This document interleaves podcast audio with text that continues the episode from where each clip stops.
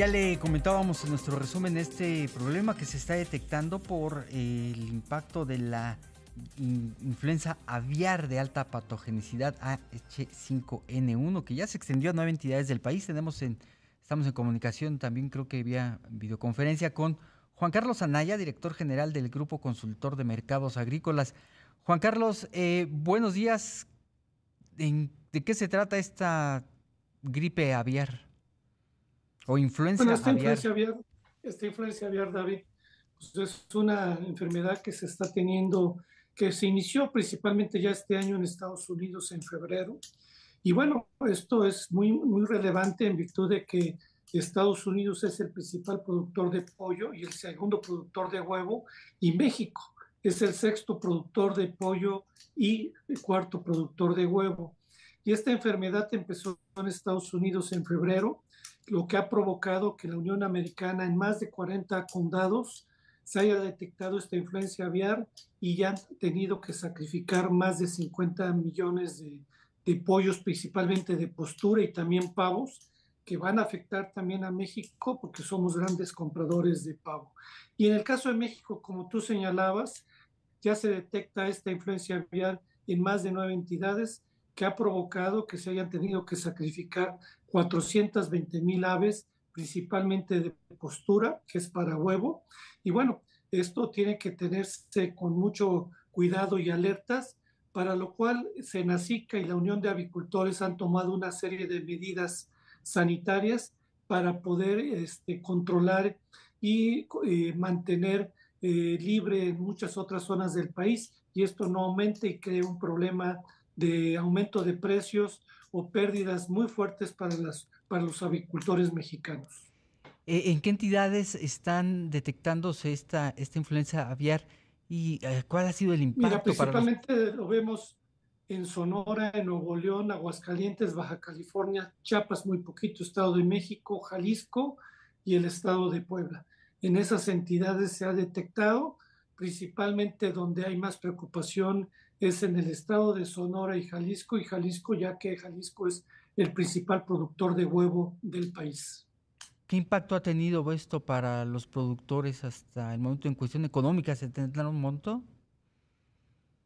Bueno, el monto no lo tengo tan exacto, pero lo que sí te digo es que han sido 452 mil aves. México al año sacrifica 2 mil millones de aves, o sea, solamente representa el 0.04% de la producción anual eh, de pollos que tenemos en el país, aunque esto realmente no está tanto en el pollo de engorda, sino en la cuestión de las gallinas que ponen huevos.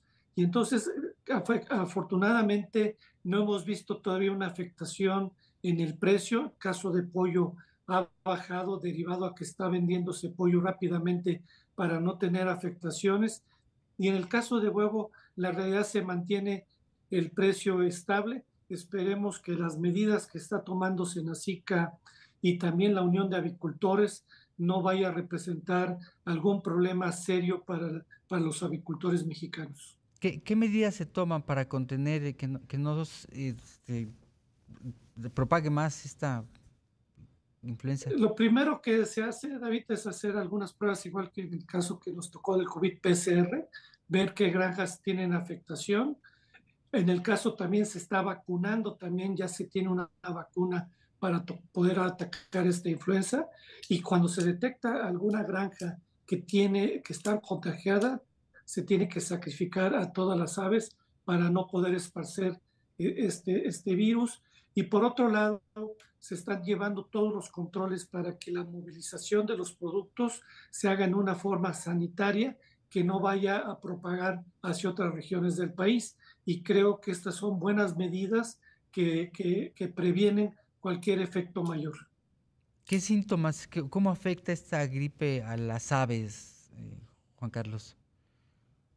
Bueno, es un tema totalmente respiratorio que hacen que, que, que, tengan una afectación y lo que se hace es que esto no vaya también a causar y vaya a usar este producto y pueda dañar a la salud humana. Entonces, la realidad son medidas preventivas que no afecten tanto al consumidor, pero menos también al sector avicultor con esta influenza que, que, que provoca pues, daños muy, muy relevantes. Ya hay casos también en el caso de la Unión Europea y también en Sudamérica. Entonces, la realidad tenemos que estar muy pendientes y tomando medidas para no afectar este sector tan importante y que tanto el pollo como el huevo son dos productos muy básicos porque son la proteína más barata que tiene acceso a los mexicanos.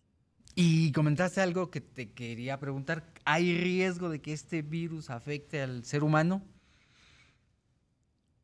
Hasta ahorita, afortunadamente, no.